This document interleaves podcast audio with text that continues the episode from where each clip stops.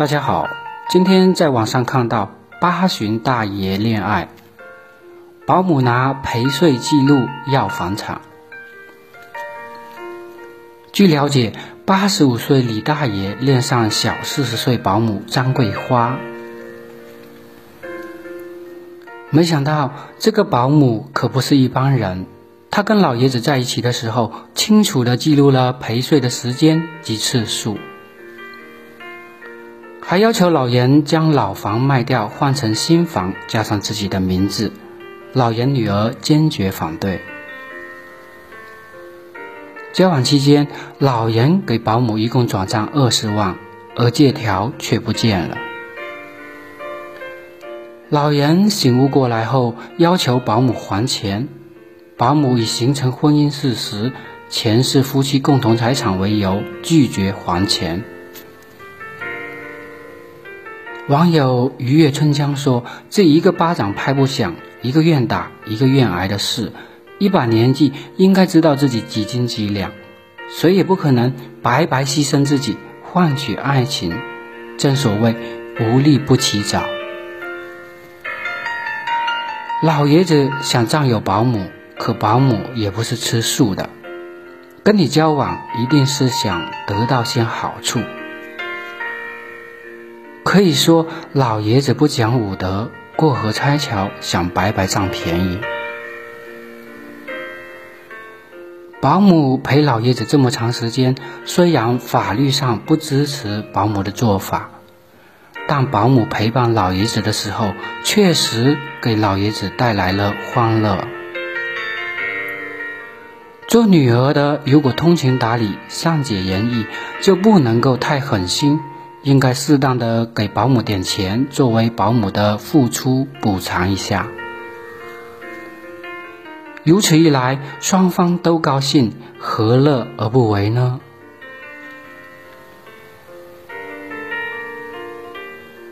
网友情感飞猪说：“我不是不相信爱情，也承认爱情没有年龄的限制，但是这种年龄差距很大的爱情。”往往是可遇不可求的。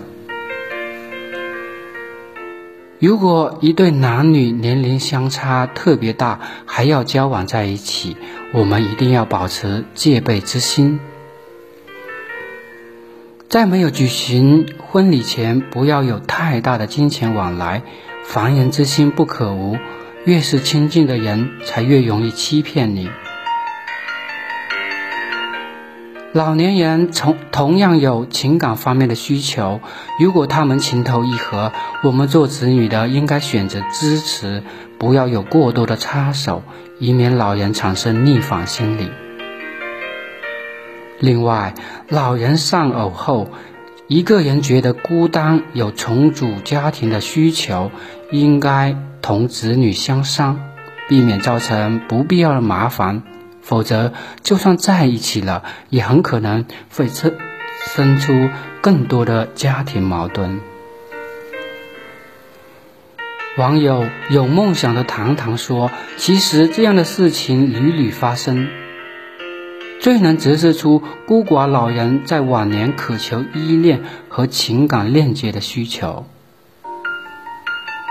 很多儿女也并非不孝，只是疏于陪伴。”这也是事实。年轻人有他们的世界，他们也有自己的家庭要抚养，还要为自己的子女奋斗拼搏。从某个角度来说，谁也不容易。这似乎是一个解不开的矛盾死循环。现在奋斗的中年人，待到自己年老时，恐怕也是和自己的父母一样的结果。难道这个链条就不能被打破吗？我始终还是认为，现在的人实在是太焦虑了，太在意金钱了。很多人说，这是源于社会的节奏感太快，压力太大。我承认事实如此，但是人的主观能动性恰恰体现在此。面对残酷的现实，你能做出怎样的选择呢？也许有人会说，这太难了。是的，的确很难。因为修炼一颗强大而淡定的内心，从来就不是大多数人能轻松拥有的。绝大多数人都是一边抱怨一边裹挟，成为这场焦虑浪潮中的受害者和推动者。很显然，整个事件通过法律的途径是很难解决的，只能是通过庭外和解的方式。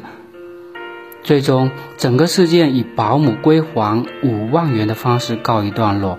在这场黄昏恋中，李大爷终是没能成功，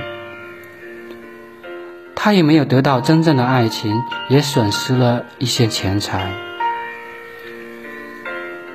听了这么多网友的评论，好像大家的重点都在金钱和老人的孤独上面，这确实。是事实。不管是单身老人，还是有伴侣的老人，年老行动不便的他们，都有一个共通点，那就是少了年轻人的陪伴。可能很多人的想法都是为了生活，我们只能是尽量抽时间。至于金钱，不管是老年人的爱情，还是年轻人的爱情，我们都需要有它的存在。它就是我们感情的助推剂。其实大家的爱情都一样，只不过是在付出了金钱之后，有的人得到了爱情，有的人尝到了失去的滋味。不管是什么样的结果，但至少让我们明白一个道理：金钱是换不来爱情的。不知道大家对这个事件是怎么看的呢？欢迎评论区留言，谢谢你的聆听。